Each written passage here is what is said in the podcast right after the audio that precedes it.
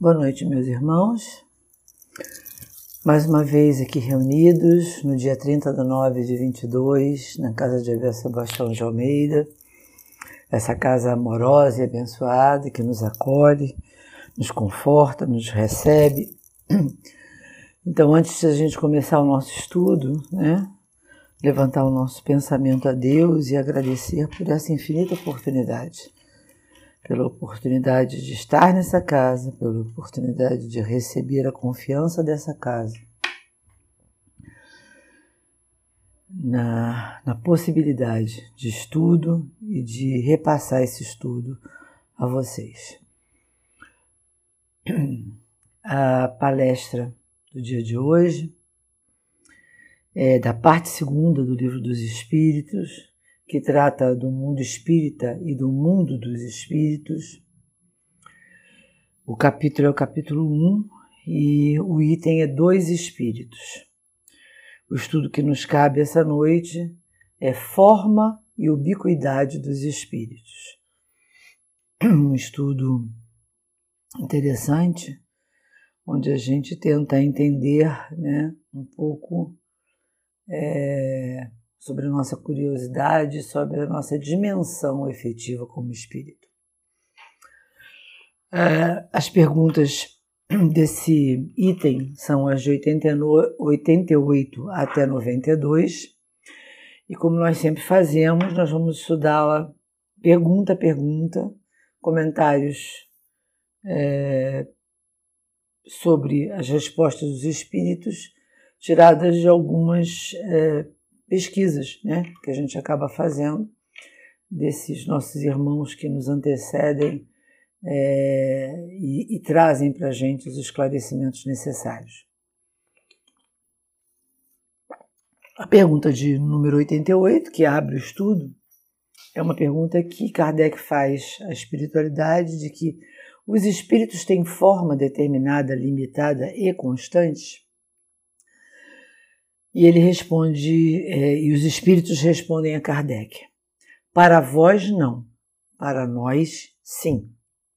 O espírito é, se quiserdes, uma chama, um clarão ou uma centelha etérea.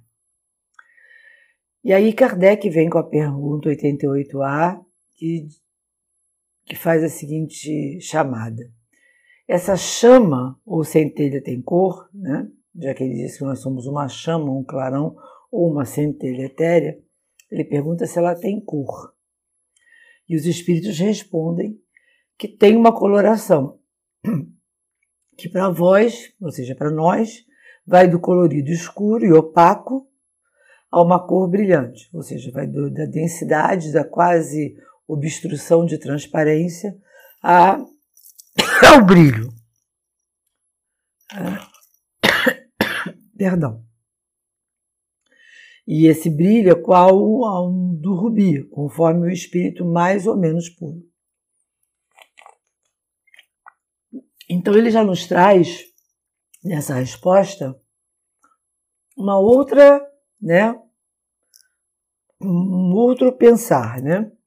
Ele diz que para eles são visíveis, né? E para nós não, essa forma que eles têm uma cor, essa centelha, que é o que a gente consegue perceber do espírito, que pode ir do opaco né, ao, ao brilhante, conforme a nossa densidade espiritual, ou seja, mais ou menos puro, densidade em termos de pureza espiritual. E Kardec ainda faz um comentário. Diz que representam-se de ordinário os gênios, né? aqueles é, com uma chama ou estrela na fronte. É uma alegoria que lembra a natureza essencial dos espíritos. Coloca-no no alto na cabeça, porque aí está a sede da inteligência.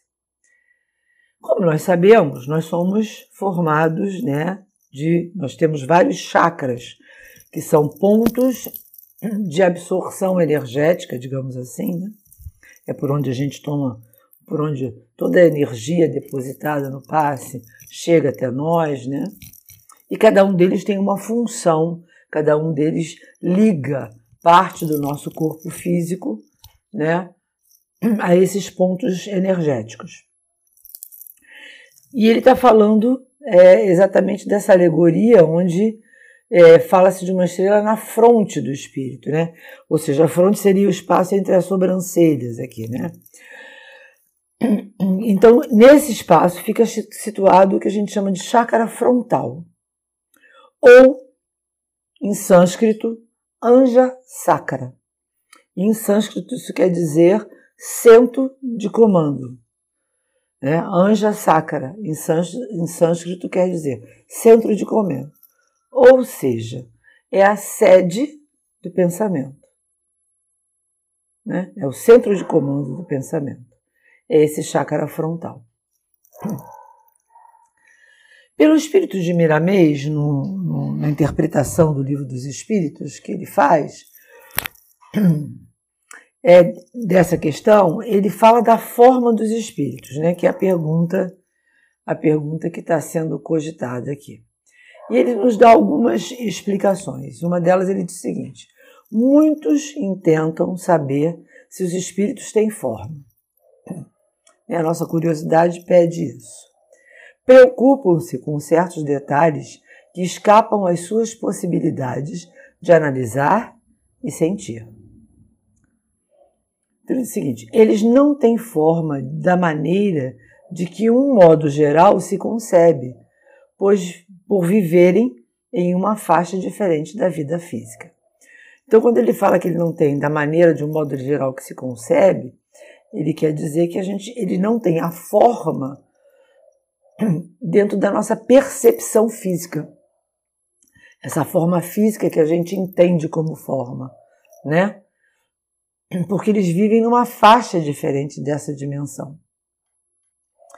Sua mente é, pois, uma força poderosa a que tudo transforma, ou seja, a mente dos espíritos, né? do que somos nós. Né? Estamos falando de nós mesmos, mas estamos falando dos espíritos de uma forma genérica. Todavia, para Deus, o espírito tem um esquema, tem uma forma ideada por ele, imutável na sua constituição divina. O que ele quer dizer é que quando Deus criou o espírito, criou dentro de uma forma que uma fórmula que ele pensou como ideal, né? Que é imutável, que é transformável, mas ela não, ela não é mutável como forma de espírito. Ou seja, o espírito tem uma forma única. Ela vai sendo é, abastecida de energia, como a gente vai ver. A vida, principalmente do homem, é um eterno perguntar. A gente vive perguntando, né? E quem pergunta é porque desconhece as leis de Deus, vigorando no universo grandioso. Nas regiões superiores, não se pergunta. Há outro processo de aprendizado, por não existir ignorância. E quando se ouve a fala, é a do mestre, dentro da sua espontaneidade, de maneira que os que ouvem assimilam o que corresponde à sua necessidade. Há algumas diferenças no que tange os planos de vida. Né? Certamente, os que vivem em regiões inferiores têm necessidades que são dispensadas nos planos elevados. Porém, todos caminham para a libertação espiritual. Há regiões no espaço em que habitam espíritos de formas grotescas, que tomam a aparência de verdadeiros animais e vivem como tais. Os sentimentos lembram as formas e eles passam a viver naquele reino, por vezes com a necessidade que convém àquela classe. Então, o que ele mostra é que, como a gente tem uma diferença de densidade de pensamento né, e de aprendizado, né, porque aqui a gente precisa de um aprendizado diferente, na espiritualidade também existe aprendizado e também existe é, escalas né, de, de entendimento, cada um acaba é, assumindo a forma, é isso que ele está dizendo, que identifica, né, na espiritualidade, através do perispírito, identifica com a sua densidade de pensamento, sua densidade espiritual. Por isso que ele lembra aqui essas figuras né, que tomam formas grotescas de animais, que plasmam o seu pensamento e, e, que, de alguma forma, isso é plasmado porque convém né, que eles se mantenham daquela forma dentro daquela classe de espíritos com que eles se correlacionam e onde ele habita, né, com, aquela, com aquele nível de, de vibração. A vida nos dá o que pedimos pela vivência na região em que estagiamos, né? E os homens na carne não escapam dessa lei. Da mesma forma que na espiritualidade a gente tem o que a gente pede pela vivência e na região que a gente estagia, a gente recebe aquela aquela vibração, quando a gente está na carne, também não é diferente, né? A gente recebe as vibrações e obtém as vibrações que eventualmente a gente pulsa e pensa, né? Ou seja, a gente adquire também as nossas formas né, espirituais aqui encarnados. A reencarnação é uma bênção para os espíritos inferiores, que eles próprios desconhecem. A carne é uma esponja absorvente de mazelas, e, e quando isso acontece, né? Então, o que, que acontece? A carne, a, a nossa, o nosso corpo físico é uma esponja que absorve as mazelas que o espírito traz, tá? Ela é um esconderijo, senão um conforto para os prisioneiros da consciência. Porque, na realidade, como a gente tem a perda da consciência é, relativa daquilo que a gente traz, ela se torna um, um lugar de conforto, né? Para que a gente não tenha esse impacto da nossa vivência total como espírito e a consciência plena do que nós carregamos, né? Os espíritos não têm forma sob o ponto de vista como pensas. Assim, a nossa forma de ver, os nossos sentidos, não vão encontrar nos espíritos uma forma como a gente pensa. No entanto, é uma chama divina, é uma luz que o dotou de todas as qualidades a serem desabrochadas, de modo que enriqueça, a enriquecer, perdão, de modo a enriquecer a vida, lembrando o seu Criador.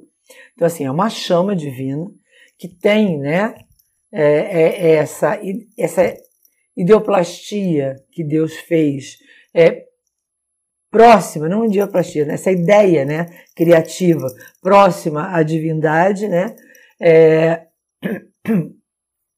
mas como se fosse uma luz. O que a gente faz é apagar ou acender essa luz na medida em que a gente vai caminhando. Não devemos parar de pesquisar as belezas espirituais. Porém, devemos fazer isso processos ensinados pelo Evangelho, tá? Estimulando todas as virtudes do centro do coração, para que essa luz seja um sol a fim de confortar-lhe a consciência. Então, o que, que eles tentam orientar a gente nessa primeira pergunta? que a gente não tem capacidade de identificar ainda a forma dos espíritos, né? No máximo entender que ele é uma centelha, né? Uma chama é criada em cima da ideia, né? É, divina do espírito que nós estamos muito longe de entender, né? E que o que a gente tem que fazer para entender isso tudo é abastecer, né? É, o nosso o nosso espírito, agora enquanto encarnado, de processos ensinados pelo Evangelho, pelos ensinamentos de Jesus, trazidos pelo ensinamento de Jesus através do Evangelho, para estimular as nossas virtudes dentro do coração, para estimular as nossas virtudes morais, né? a fim de que a gente conforte a nossa consciência e consiga passar e crescer espiritualmente. Na 89, ele tenta entender a relação de tempo do espírito. E ele pergunta o seguinte: os espíritos gastam algum tempo para percorrer espaço? Estou livre do meu corpo de carne, já não tenho mais a densidade teórica, né, que me faz é, é, conter essa mobilidade. Então, livre do corpo, eu tenho, eu gasto tempo. Existe uma relação de tempo, de gasto nessa mobilidade? E ele responde: sim, mas fazem-na com a rapidez do pensamento. Então ele mostra que o que é usado para fazer esse deslocamento é o pensamento. Na 89A, ele pergunta: o pensamento não é a própria alma que se transporta? Então, o pensamento não é a essência da alma que faz com que ela se transporte? E eles nos respondem: quando o pensamento está em alguma parte, a alma também está, pois que a alma é a alma, né? Quem pensa. O pensamento é um atributo. Então, é, o pensamento faz com que você se des, que desloque a alma, mas eles vão juntos, porque na verdade o pensamento é um atributo do espírito, ou seja, da alma, né? O pensamento ocorre devido a. A gente aí fala. O que é o pensamento para nós, né? Já que a gente está falando de espírito encarnado. Que a gente tenta fazer uma similaridade com o que a gente entende, né? Então ele diz que assim, o pensamento ele, ele ocorre devido a umas transmissões de impulsos que a gente tem nervosos, né, através de dendritos, sinapses, axônios, que são ligações é, dentro do nosso cérebro, né? São, são é, pontos energéticos né, dentro do nosso cérebro. É um, supos, é um subproduto do espírito, né? É, então esse pensamento ele é um subproduto do espírito. Né? Ele vai com o espírito. É uma energia. E em sendo uma energia, né, ele é algo de natureza física. Quando a gente fala física, a gente não quer dizer só material, a gente diz física porque na realidade ele está envolto no universo, né? Está envolto nessa energia cósmica. Então, ele na realidade ele é uma forma física, ele é energia. O nosso pensamento ele é energia. E sendo assim, ele faz parte da natureza física. A sua velocidade considerada por experiências físicas superior à velocidade da luz. Fizeram-se algumas experiências, os cientistas fizeram algumas experiências. É, é, eu ouvi essa semana pela net uma experiência que foi feita de um sensitivo é, que iria captar né, a imagem é, mandada por, por quatro pessoas diferentes em locais diferentes. Então começou próxima, cidade distante, estado distante, país distante, continente distante. Cada um estava muito mais distante do sensitivo. Mandavam é, imagens de um pensamento, fotografavam essa, essa coisa que eles viam e depois isso tudo foi comparado. E se percebeu que esse sensitivo recebia as imagens é, absolutamente corretas, independente de onde esses espíritos estivessem. Ou seja, essa distância, né, não fazia diferença. Então, dessas conclusões aí, dessas experiências, se calculou, né, que é mais rápido do que a força e a energia despendida pela, pela é, do que a velocidade da luz. É, no mundo espiritual, é a força motriz das construções ideoplásticas, como a gente viu. Né? É ela que constrói o pensamento e constrói essa ideoplastia, né? É, que a gente viu no, quando você é, em, se densificado é, num, num, lugar onde a, a, a, as suas necessidades te fazem é, precisar de uma imagem mais assim ou mais assado, você, através do teu pensamento, daquilo que que que está sendo é, colocado, né, pelo teu espírito, você transforma, né, você cria essa essa imagem, né, ideoplástica do, do espírito espírito. É como se o pensamento fosse energia e, e a vontade o veículo dessa energia.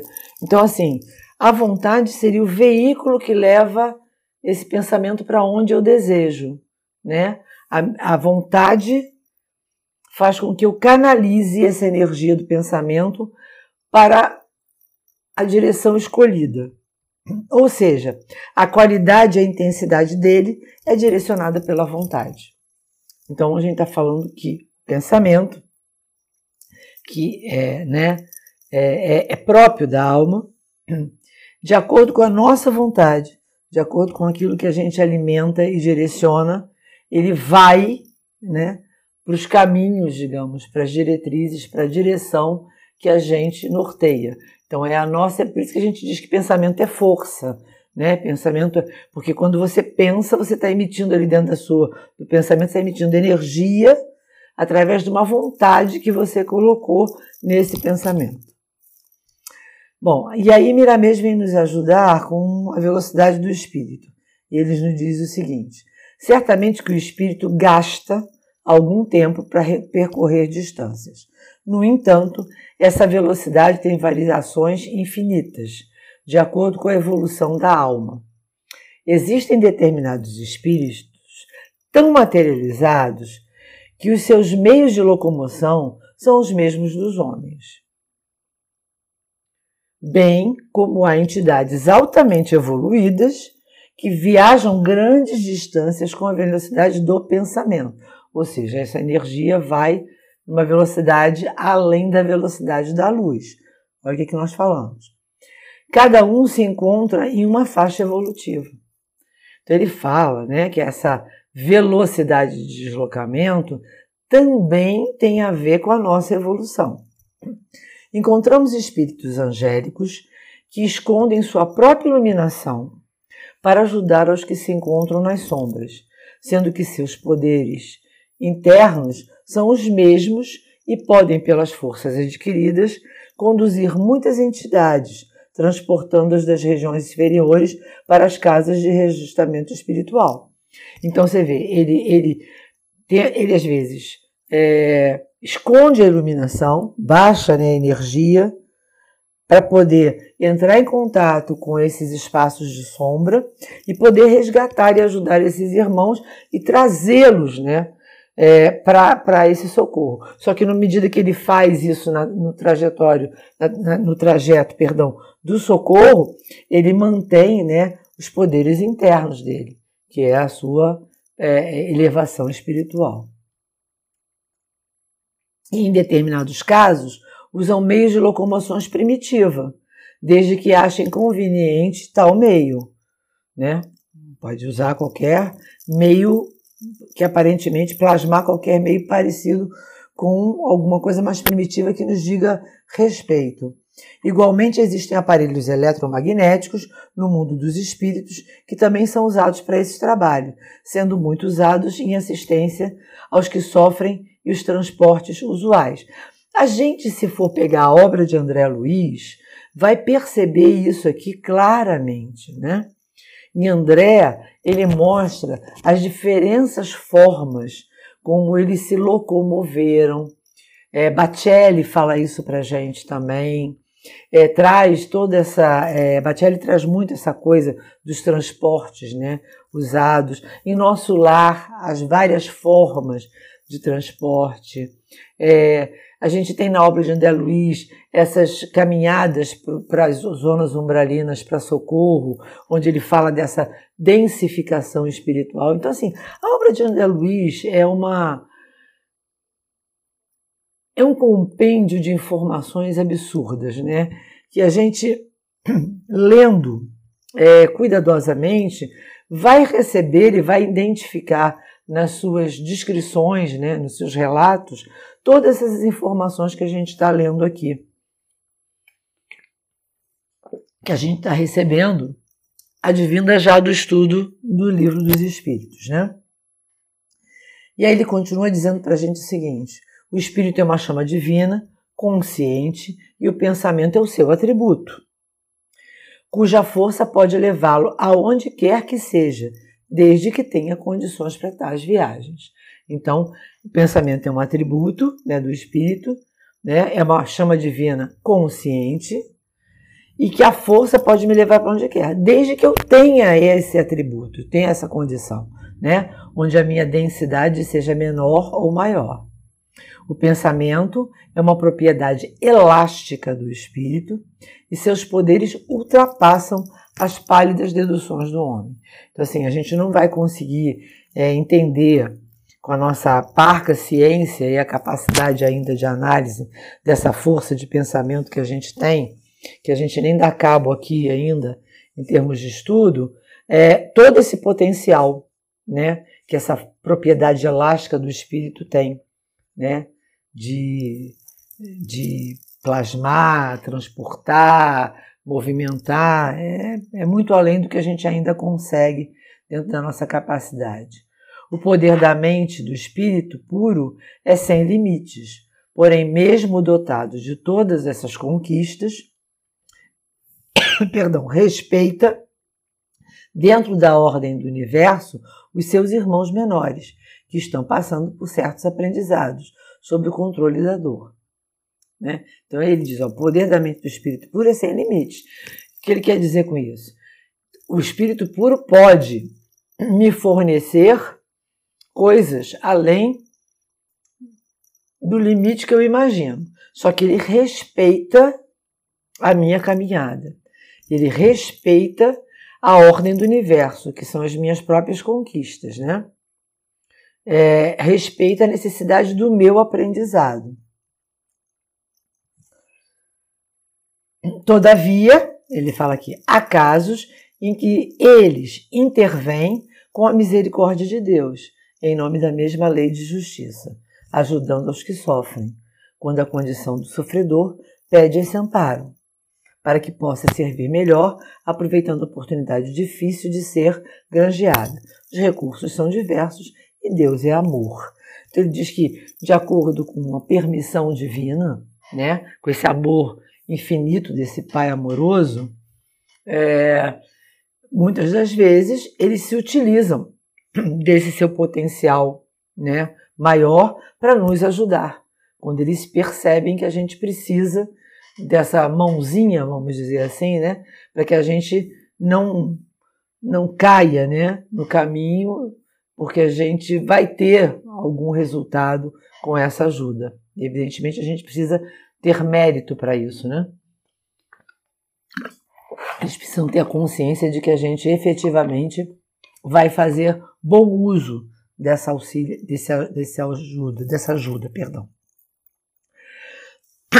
Na 90, ele fala é, da distância, né? Ele falou do que, que é o espírito, o tempo que esse espírito eventualmente percorre. E na 90 ele pergunta: o espírito que se transporta de um lugar a outro tem consciência dessas distâncias que ele percorre, dos espaços que ele atravessa, ou é subitamente transportado ao lugar onde quer ir? Ou ele simplesmente ele, bum, ele, ele sai daqui para outro lugar sem ter consciência de como ele chegou lá. E, ele, e os espíritos nos respondem: dá-se uma e outra coisa. As duas coisas acontecem. O espírito pode perfeitamente, se o quiser, inteirar-se da distância que percorre. Se ele quiser, ele pode ter noção daquilo que ele está fazendo, né? do que ele está percorrendo. Mas também essa distância pode desaparecer completamente, dependendo isso da sua vontade, bem como da natureza mais ou menos depurada. Evidentemente que os espíritos depurados vão, como a gente viu, mais rapidamente através do pensamento e percorrem distâncias menores. Né? As distâncias são menores. É, na medida em que, como a gente estuda lá no André, eles caminham em densidade ao umbral e eles, eles têm que ir perdendo né, a, a, a luz e se densificando, essa caminhada, a gente ouve inclusive nos relatos, é mais dolorida, é densa, eles têm noção disso, eles têm dificuldade de respirar. Tudo isso a gente percebe nos relatos de André, né? Mas isso por quê? Porque eles precisaram baixar a vibração. Né? Quanto mais alta a vibração, menos necessidade, menos obstáculo eles têm, mais o percurso é mais fácil, mais ágil, mais rápido, mais curto. Né? Quanto maior a densidade, os percursos são maiores. Né? E eles, eles podem perceber ou não. Né? E Miramês vem nos ajudar falando da consciência em viagem. Né? Quando a gente está viajando em espírito, como é que é a nossa consciência?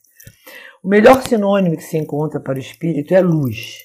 Essa chama de vida pode percorrer distâncias vertiginosas, sem perceber por onde passa.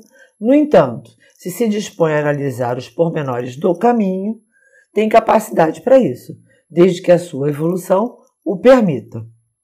tá? como a gente viu lá. Tudo é possível quando o espírito tem as condições de pureza espiritual, e é neste sentido que Jesus desceu à terra, em nome de Deus, deixando o evangelho como herança e esquema divino para que pudéssemos conquistar as qualidades de ouro que são os dons imperecíveis da alma.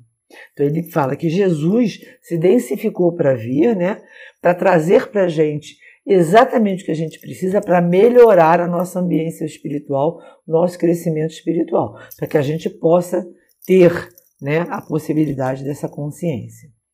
O espírito puro, quando deseja fazer viagens longas no seio do universo, entra em preparo espiritual. Né? Ele se prepara. Mas ele nunca faz tais viagens por distração. Ah, o espírito puro resolveu ir daqui e ali. Não é uma distração. Não é uma viagem de distração. Não é uma viagem de lazer. Né? Ele é sempre a serviço do bem comum de todas as criaturas, ou em alto aprendizado espiritual.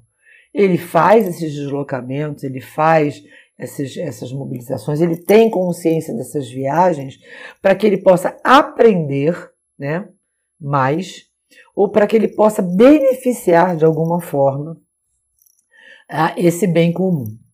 Se deseja observar as belezas universais, pode fazê-lo.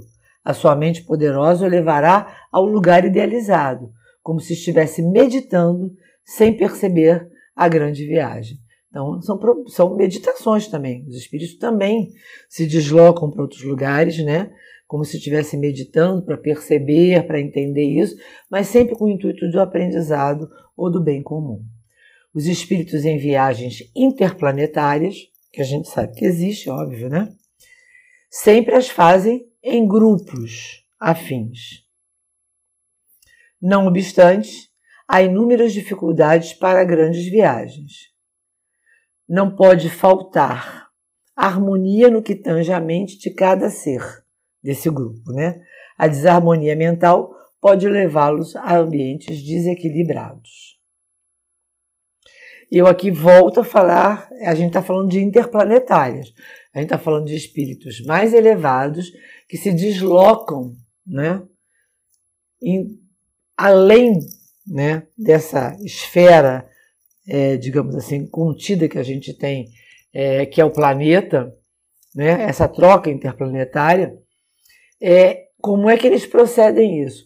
E fica, como a gente tem uma relação sempre de é, afim, né? como a gente diz, a gente o que é aqui leva para a espiritualidade, a gente cresce aqui, cresce na espiritualidade, se purifica, se densifica, pode é, alçar outras, outras esferas, é, né? é a mesma coisa, a gente tem sempre uma correlação de atitudes.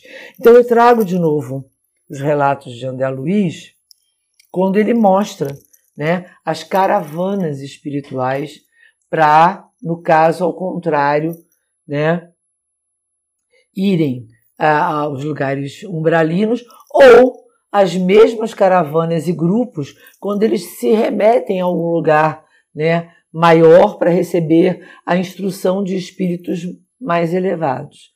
Sempre juntos, sempre de alguma forma é, coordenado né, é, e amparados por um, um espírito mais evoluído que consiga é, ajudá-los e sempre orientados a ter uma harmonia mental. Então a gente vê isso nas obras de André Luiz também. É muito parecido o que ele está falando aqui, né? Quantas civilizações existem em uma só galáxia? Muitas e muitas, com diferenciações enormes, a nos mostrar como Deus gosta das variedades. Há mundos e mundos com cambiantes diversos e policromia exuberante. A Terra ainda está classificada entre os mundos inferiores, pelos sentimentos inferiores dos homens. O homem em geral é belicoso, as guerras são quistos encravados no planeta em que mora, no entanto, são reflexos do pensamento da própria humanidade.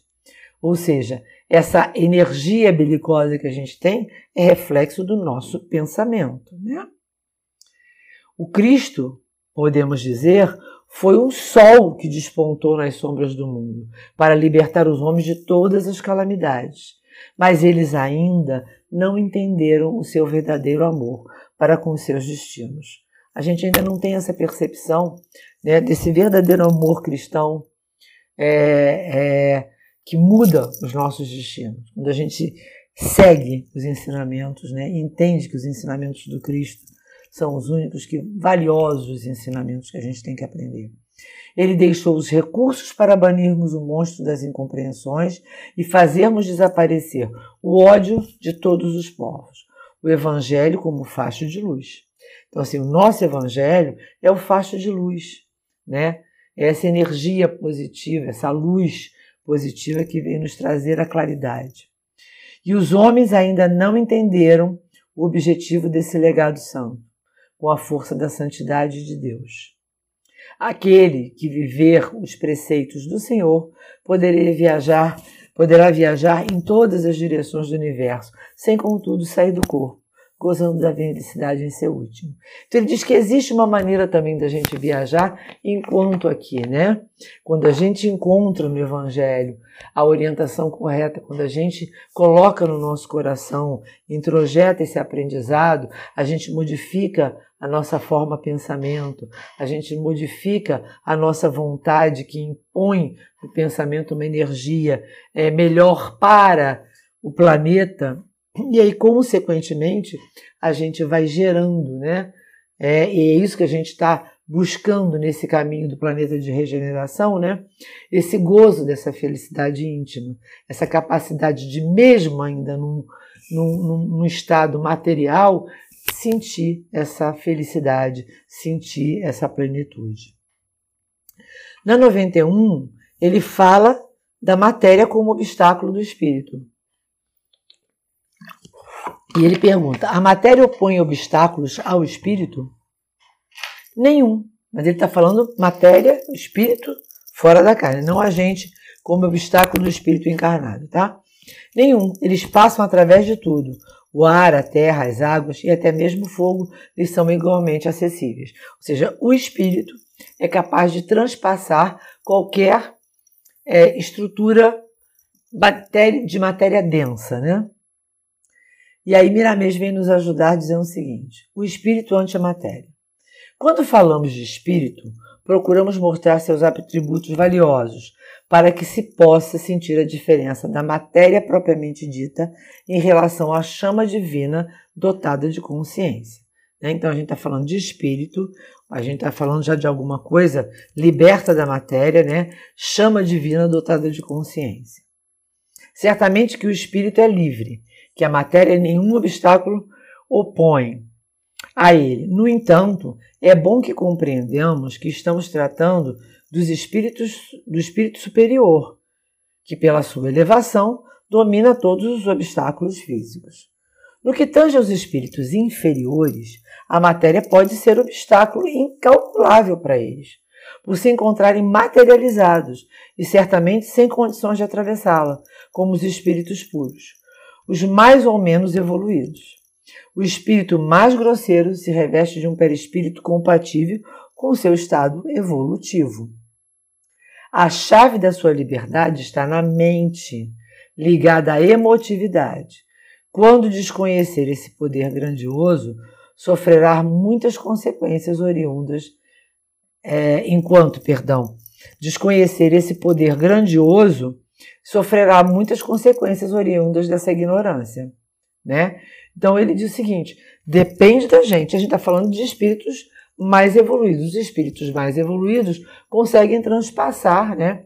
A matéria já não cria nenhum impacto, porque eles conhecem a matéria de uma outra forma, eles sabem manusear a matéria de outra forma. Já aqueles que são densificados em termos de pensamento, o perispírito é denso também, né? Eles são mais pesados, eles são mais densos, então é mais, mais difícil, quase que impossível, que eles não identifiquem a matéria onde, como um obstáculo para ser é, transpassado. É, ele fala assim: ó, estamos no século do mentalismo e é por esse motivo que quase todas as nossas mensagens lembram a educação da mente. Né? É, quando eles falam, a educação de quê? Do pensamento, da vontade. Desse centro neuropsíquico, né? que é a nossa nosso cérebro necessitado de informações, de energia e de vontade para mudar a onda vibratória. E como aplicar esses valores diante da vida? Os espíritos superiores têm a consciência imperturbável. Ah, perdão. É, e esse é o caminho que devemos trilhar. Estudar e praticar todos os meios lícitos para nos libertarmos dos obstáculos que nós mesmos criamos por desconhecermos a verdade. O Cristo é o ponto alto de nossa educação. Se nos apegarmos a Ele, mais uma vez, né? O tempo será aproveitado e passaremos a compreender o modo pelo qual devemos aplicar os nossos dons espirituais em favor da nossa paz e da paz dos nossos semelhantes. Para o espírito primitivo, quase tudo serve de obstáculo. O espírito superior aprendeu a dominar certos obstáculos e continua estudando em busca da sua definitiva libertação. A obsessão, olha que coisa interessante, é um caso típico do que falamos. Olha como ele relaciona alguma coisa que é, que é tão próximo da gente, né? que a gente está sempre falando né? em relação a esse obstáculo. São espíritos ligados um ao outro, sem o poder de se livrarem. É a lei da atração em plena concordância. Energia, atração. É a matéria prendendo o espírito e o espírito ligado à matéria. Quando passar, passarem a conhecer a verdade, eles se libertarão um do outro pelo processo ensinado pelo Jesus, por Jesus. A matéria não, obstão, é, perdão, não impõe, né, não opõe obstáculos ao espírito, porém é necessário que este alcance ou comece a alcançar sua libertação pelo conhecimento da verdade. Então, o que é importante quando a gente fala nessa obsessão? Isso é muito interessante, né? Porque como, se a, gente, como a gente fala que a gente tem pensamento e vontade, o espírito é isso, pensamento e vontade, é pensamento e vontade de dois espíritos ligados, né? A minha matéria densa, né? A minha vontade. A gente, a gente pode fazer uma relação dessa obsessão, por exemplo, com os adictos, né? Aqueles que têm é, é, compulsões e vícios, né? Com aqueles espíritos que precisam desses adictos para se abastecerem. Então, assim, eu busco né, o vício, mesmo que eu queira me modificar, porque eu sou intuído, alimentado pela ideia, né, pela energia desse espírito que está comigo, né, e eu uso e ele usa o que eu adquiro através da matéria para ele. Então você vê que existe essa troca, matéria, espírito, espírito, matéria. E isso é o que ele mostra que é a sintonia obsessiva, né? E para terminar, no 92, ele pergunta para a gente se tem um espírito dom da ubiquidade. Por outras palavras, um espírito pode dividir-se ou existir em muitos pontos ao mesmo tempo. Então a gente precisa primeiro entender o que é ubiquidade. Ubiquidade significa estar presente ao mesmo tempo em todos os lugares. É a propriedade ou estágio do que é ubíquo. É a capacidade de estar ao mesmo tempo em diversos lugares. A ubiquidade é um substantivo feminino que, em teologia, é empregado para transmitir a ideia de onipresença, ou seja, aquilo que está ao mesmo tempo em toda parte. Deus é considerado ubíquo, por ser atribuído o dom de estar presente em toda a parte e em todo o tempo, né?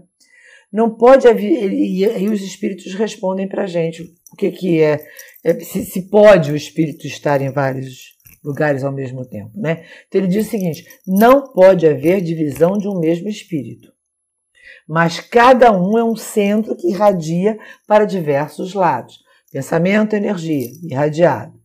Isso é o que faz parecer estar um espírito em muitos lugares ao mesmo tempo. Vês o sol? Ele fala. É um somente. No entanto, irradia em todos os sentidos e leva muito longe os seus raios, Contudo, ele não se divide. O Sol não fica se dividindo para iluminar cada planeta, cada lugar. Ele tem uma fonte de irradiação que vai além né, dele, chegando aonde é necessário. Na 92A, ele pergunta: todos os espíritos irradiam com força é, igual, com igual força? Ele falou: longe disso, né? A gente já estudou isso tudo, né? É, a força depende do grau de pureza de cada um. Né? E Kardec nos ajuda dizendo: cada espírito é uma unidade indivisível, mas cada um pode lançar seus pensamentos para diversos lados, sem que se fracione para tal efeito. Nesse sentido, unicamente é que se deve entender o dom da ubiquidade atribuído aos espíritos. Dá-se com eles o que se dá com uma centelha, que projeta longe a sua claridade e pode ser percebida em todos os pontos do horizonte. Ou ainda, o que se dá com um homem, aí ele fala de uma coisa mais, mais centrada, né? Que sem mudar de lugar, aqui, eu posso, né? É, e sem me fracionar, sem me bipartir, transmitir várias ordens, sinais e movimentos diferentes a diferentes pontos, né? Cabe aqui estudarmos a diferença entre ubiquidade e bicorporeidade. Isso é uma coisa importante que a gente tem que falar, porque a gente está até estudando isso às quartas-feiras na diversidade dos carismas. Né? O fenômeno da bicorporeidade ocorre estando o espírito encarnado. Então não vamos confundir a ubiquidade, que é uma propriedade do espírito, com a bicorporeidade, que está que ela é uma propriedade do espírito encarnado. Uma pessoa encontrando-se adormecida ou num estado mais ou menos estático, pode o seu espírito desligado do corpo aparecer, falar e mesmo tornar-se tangível a outras pessoas. E de fato poder-se-á comprovar que está em dois lugares ao mesmo tempo, só que em um lugar estava o corpo físico e no outro o espírito revestido do espírito. Né? Então a gente tem esses exemplos inúmeros aí é, em Santo Antônio de Pádua. É, nesse livro a gente está estudando é, os médios todos que né, foram estudados é, com, essa, com esse deslocamento, né, com essa bicorporiedade, perispírito de um lado e corpo do outro. Então é uma coisa feita ao espírito encarnado o fenômeno da ubiquidade, como foi dito acima, o espírito não se divide para estar em lugares diferentes. Ele irradia para diversos lados e pode assim manifestar-se em muitos pontos sem haver fracionado. Então ele vem nos ajudar falando de ubiquidade, Miramês, né? Ele diz: falamos que os espíritos é uma luz, não é? Por não encontrarmos termos mais adequados que possa relatar com fidelidade esse porte espiritual. Pode-se dizer que a luz é um atributo, pois sai do seu ser e irradia qual o sol faz. Né? Pode ser estudada e analisada em laboratórios se estivesse, nós tivéssemos né, capacidades para tal empenho. A gente não tem isso ainda. No futuro, né, possivelmente, vai se mostrar essa luz é, uma energia divina na dimensão que, por enquanto, escapa à nossa análise humana ainda não é possível, né? A gente já conseguiu fotografar a aura, é, ter alguma condição de ver algumas coisas, mas a gente ainda não conseguiu entender essa luz divina. O espírito ele não se divide, é seu poder de radiação que pode tanto transmitir anúncios como casos de mensagem para sensitivos, como suas próprias imagens apresentando-se em muitos lugares ao mesmo tempo, né? A gente viu isso, a gente vê isso sistematicamente quando a gente vê várias mensagens do Dr. Bezerra ao mesmo tempo em vários lugares, não é? É lógico que o Dr. Bezerra não se dividiu, o espírito dele não se bipartiu. Ele irradiando e mandando, né, energia, ideias para vários lugares de acordo com a necessidade. O Cristo pode aparecer nos lugares que desejar na Terra no mesmo instante, né? e todas as pessoas que achar conveniente, pelo poder de sua mente, a todas as pessoas, né? E transmitir mensagens diferentes para cada pessoa ou agrupamento. Ele é o dirigente máximo de toda a Terra, conhecedor da ciência divina e pode usá-la quando lhe aprouver. Então, Cristo é isso. E a gente sabe que os espíritos superiores também fazem uso dessa ubiquidade para né, atender né, a todos nós dentro da nossa necessidade. Há alguns espiritualistas que compreendem esse fenômeno como divisão do espírito. Estão enganados, o espírito é indivisível. Contudo, tem o poder de irradiação em todos os sentidos, sendo que cada um arregimenta forças diferentes de acordo com a sua elevação espiritual. Né? O centro consciencial da alma ainda está para ser estudado. professor que se chama Tempo pede que esperemos no espaço a maturidade. Olha que lindo, né? A gente ainda precisa de muita maturidade, né? É, e para que o tempo, esse professor, nos ensine é, esse centro consciencial da alma e a gente possa entendê-lo com mais clareza. Os poderes do espírito superior ultrapassam todas as somas de valores reduzidos alcançados pelos homens. O homem encarnado vive encarcerado e, mesmo sendo espírito evoluído, se encontra tolhido nas manifestações do seu pró dos seus próprios valores, como encontra dificuldade para analisar, e registrar os fatos, mesmo com os seus dons, ao contrário do espírito em sua liberdade, né? sem o fardo da carne, que pode fazê-lo de forma total. São dois estágios bastante diferentes um do outro, e para que não haja um choque maior no desenlace, ao se passar de uma dimensão para outra, a doutrina dos espíritos vem preparando, ensinando as primeiras letras do alfabeto espiritual para que se possa sentir mais segura e maior fé no momento é, em que se deverá passar pela porta estreita e ver a luz com maior beleza. Vem surgir as promessas da ressurreição, que é encontrar a si mesmo sobre a luz da verdade. Ainda temos muito que aprender acerca dos poderes espirituais, mas é bom que comecemos onde nos encontramos, porque Deus está presente em toda parte. E para encontrá-lo, basta querer, entrando assim em condições de aprender com Ele. E os melhores processos são os ensinados por Jesus Cristo, nosso Mestre.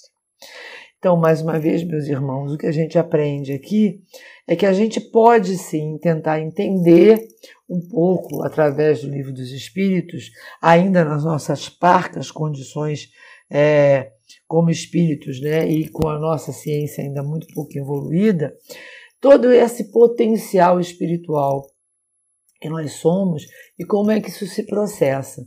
Mas que a nossa essência, nesse momento, é o entendimento, como ele diz aqui no final, de que tudo isso nos sirva para que a gente possa trabalhar a nossa vontade, nossa força pensamento enquanto encarnados, melhorando o nosso estado consciencial, trabalhando o nosso espírito para nos elevarmos aqui, para que a gente possa plasmar vibrações mais positivas para o nosso planeta e que a gente possa também nos preparar né, para essa passagem para o mundo espiritual, como ele disse aqui, onde a porta estreita, quando a gente passar, a gente vai encontrar a plenitude da nossa consciência, da nossa sabedoria, pela nossa, pelo nosso trabalho espiritual.